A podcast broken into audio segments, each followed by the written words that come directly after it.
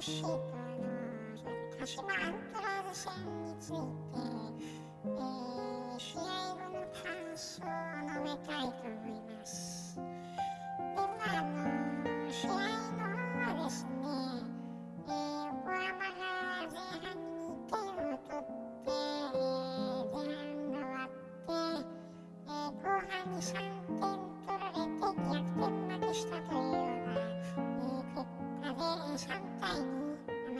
2対3ですね。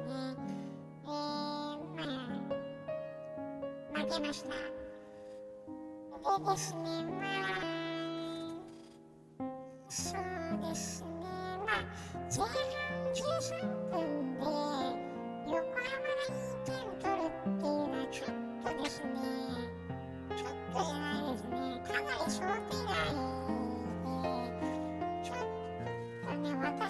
私も浮き足立っちゃったかななんてね、まあ私は別に、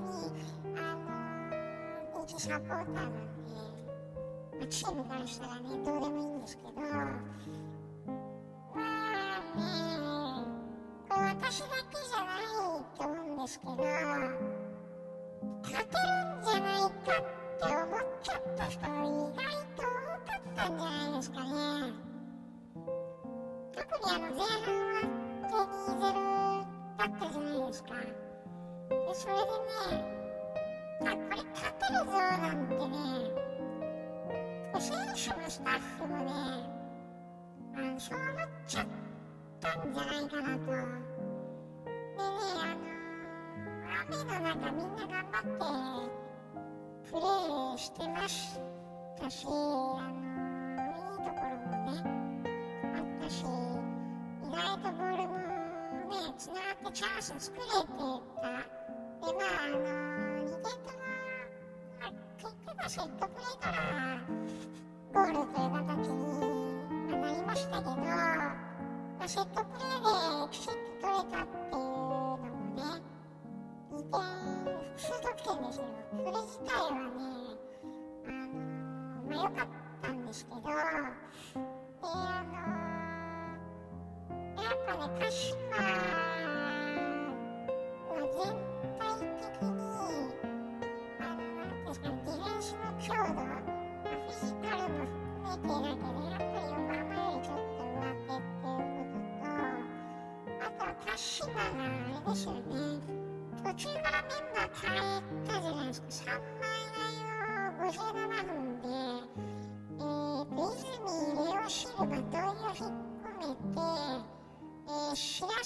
崎上田綾瀬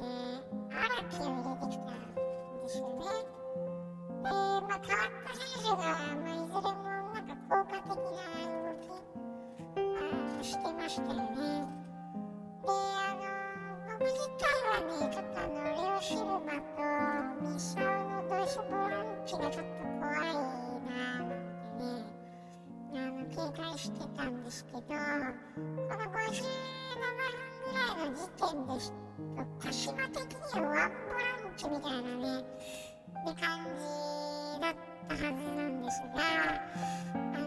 シルバー濃いな引っ込んでくれてラッキーなんて思ったらそれがちょっと間違え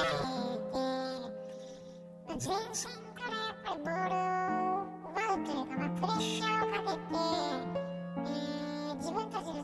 時間を作ると確実にボールを保持して、えー、自分たちの時間を増やすっていうサッカーでやられちゃったっていうのとあとはですね、鹿島68分に、あの、長取ってくるサイドバックの選手だと思うんですけど、彼を、あの、長くに変えてるんですよ。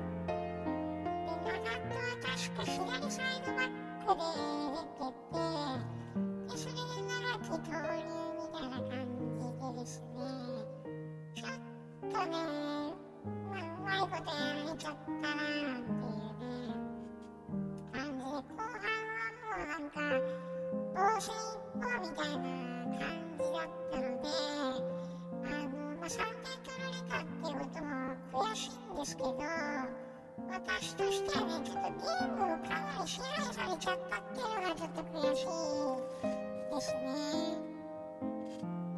しあの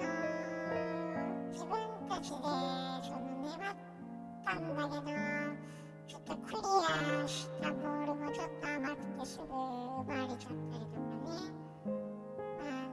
の地上戦で負けちゃったりみたいなのもあったので結構あの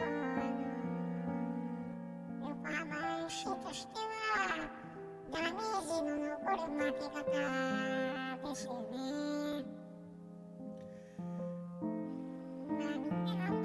ですけどね。ちょっと袴田の攻撃の精度もどうかっていうのもあるし、でね、松を変えちゃったのが良かったのかどうかっていうのもね、まああの、今度水曜日試合やりますので、それを考えるとまあ、松尾は早めにも早めではないですね。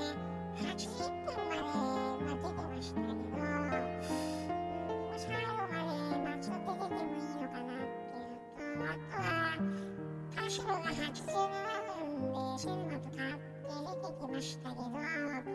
局爪痕が残せなかった。まあ悪い意味で残したっていう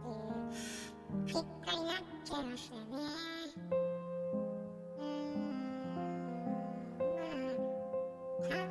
督としては、必勝パターンみたいなね。87分までは、まあ、勝ってたわけですから、その時点でね、2対1ですからね、まあ、追加点取れなかったっていうのも痛いし、で、あとは、あの、施工なんですけど、マギーニョが怪我してる時は右サイドバックで、えー、出場スタメンってことが多かったんですけど、あの、マギーニョが復帰して、まあ、バックアッパーみたいな感じにちょっとなっちまいまして、ちょっとね、試合感がなんか戻ってないようなね、うん、ちょっとね、トランジションも激しい位置ですし、結構ボランチのポジションでうまくいくと、まあなんとかなっちゃうみたいなのもある攻守にね、やっぱり影響出るので、うん、ちょっとね、フェルタ変え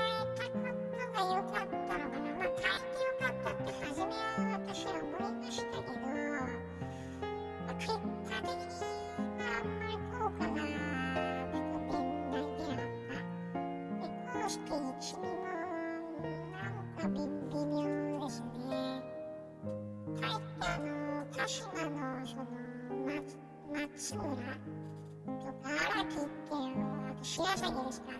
この辺がやっぱりちょっと目立ってたので、まあ、彼らと比較すると、もう足りないと言わざるを得ないですね。後期もそうですね。うん、ちょっとね、まあ、唯一で、柴田彩さんにちょっと言いたかった点としては、交代カード切るのが遅い。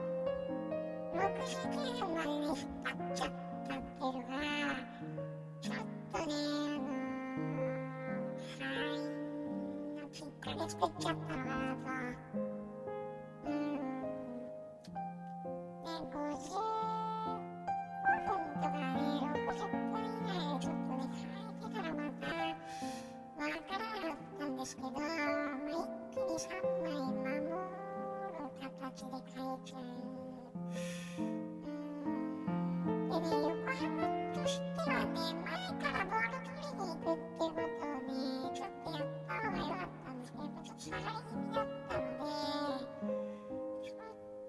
かなり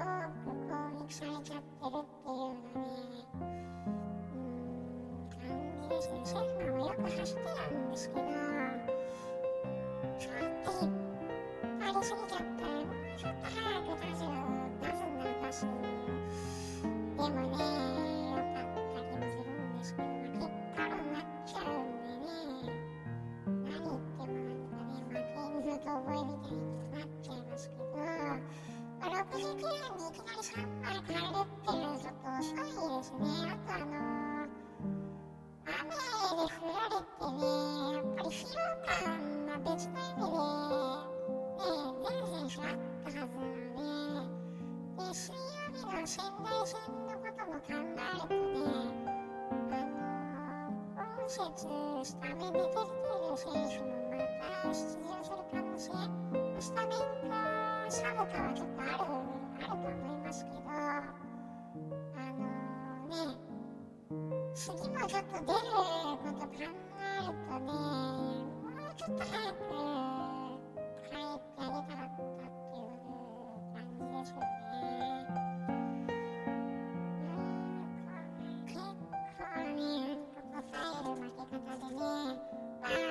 れですよ、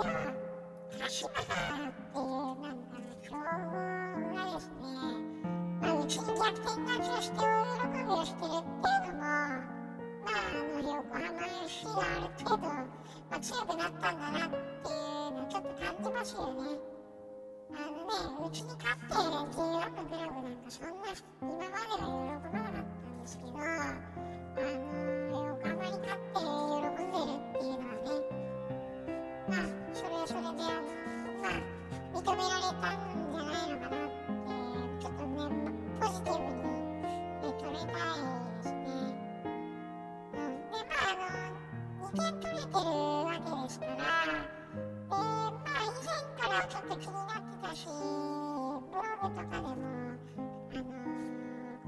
つぶやいたと思うんですけど、やっぱりね、あの、デュエルというかね、対人でちょっと弱い、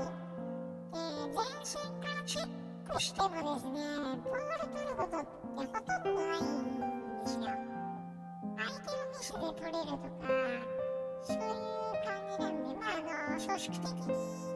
いろいろ動いてミスを誘うとか、あ特定の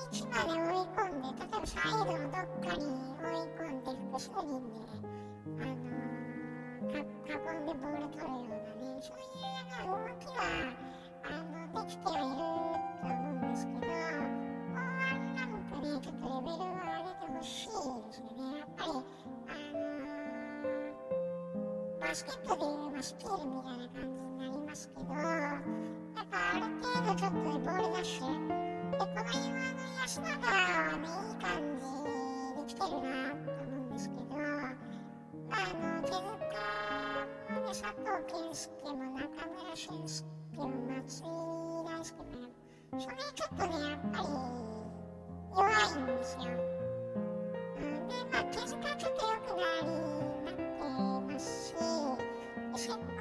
比較的ボール借りる、借り取れる選手なので、えーまあ、私としては、ね、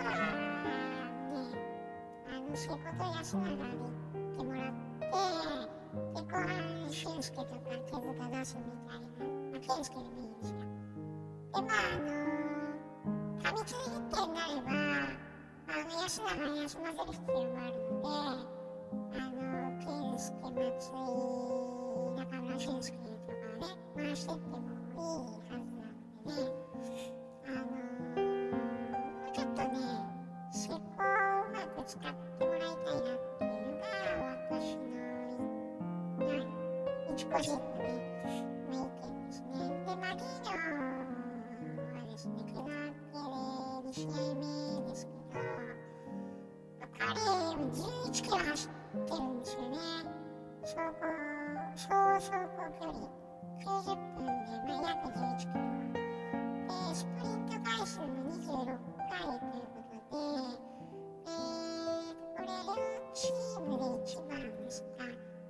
あの、鹿島の小泉も26回ということで、1位タイにはなるんですけど、まあ、あの、ある程度マギーニョ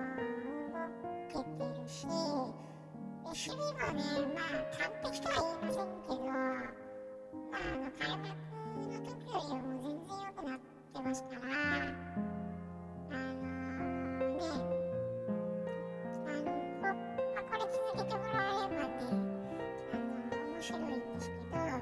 あの、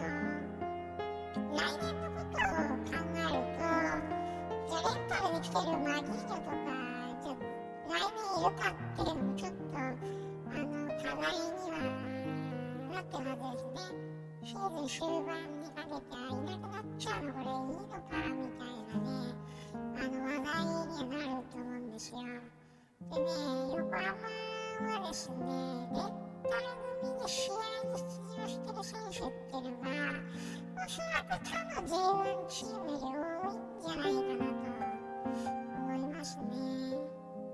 で例を挙げるとえゴールキーパーの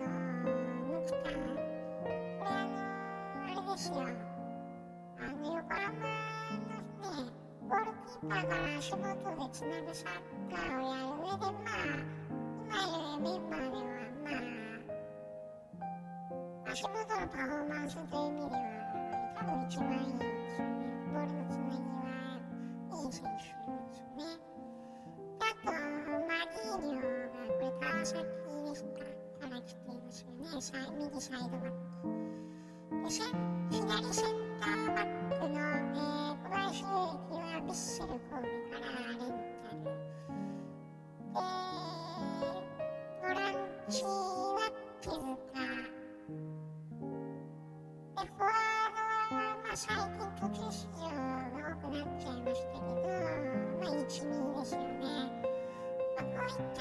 った選手がですね、やっぱりよく出場してるわけですけど、じゃあ来年負けちゃったらどうすんだ？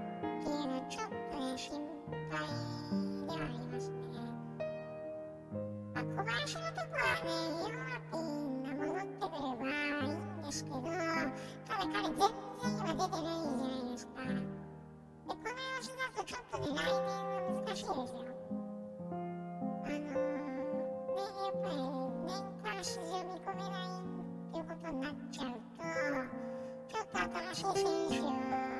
獲得しないといけないっていう、ちょっと事態にはなりますよね。うん、で、手塚もね、まあ他の選手でカバーできるんじゃないかなと思いつつも、やっぱりあの下平さんのサッカーを、まあ、体現してる選手ではあるので、うん、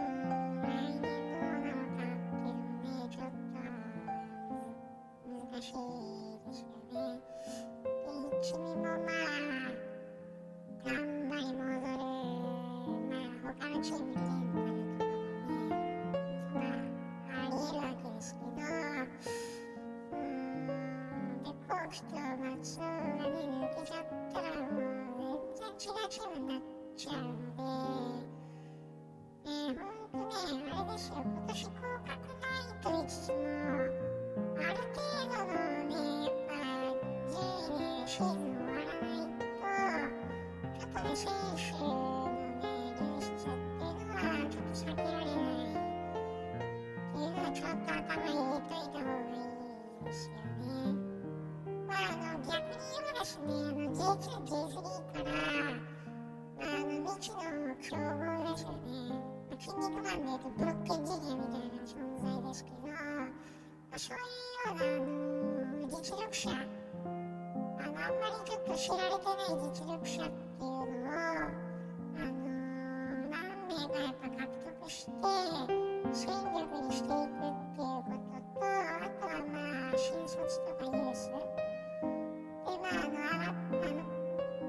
得するっていうことはあると思うんですけども、そういう選手も含めた、まあ、配置もですね、えー、ちょっとそろそろ考えていかなければいけない時期なのかなと、うん、思いますね。特にやっぱりあの、外国人がですね、ちょっとなかなか、あのー、枠使い切れてないですから、結果的にね、今節あの、レアンドロ出てないですからね、うーん、ちょっとね、仙台戦でどういう気合になるかっていうのもね、ちょっとね、この疲労感とかダメージ考えると、まあ、なんかメンバーもほとんど入れ替えちゃってもなんかいいようなね、帰ってあの、カズ、中村俊輔、松井、でも使っちゃってもいいよね、で、キーパーもあの、ちょっと、南使って、ちょっとと6ターンはもうベンチ内で休ませるっていうのも僕はありだと思いますし、あとまあ佐藤健介出てなかったですから、まあ、健介出すのも全然ありですよね。まあとはちょっと他の選手どうなるかっていうのもありますけど、あのー、まあね、て嫌な負け方になりましたけど、あの試合はね、続きますので、あの選手の皆さんにはですね、ちょっと切り替えて、えー、ちょっとね、仙台戦の活動ぐらいな、仙台自体が勝ててないってこともあるので、まあ、他のチームとやるよりはね、あのチャンスはあると思う。ですけど、あのやっぱりね、油断は絶対ダメですし、やっぱり強い気持ちで立ち向かわないと、あの勝ててない仙台に、まあ、やられちゃう可能性ありますから、あのぜひね、あの熱い投手でですね、でまあ、心は冷静でね、ちょっと保っていただくっていうのもありますけど、まあ、切り替えてですね、えー、次勝ってもらいたいというふうに、えー思います。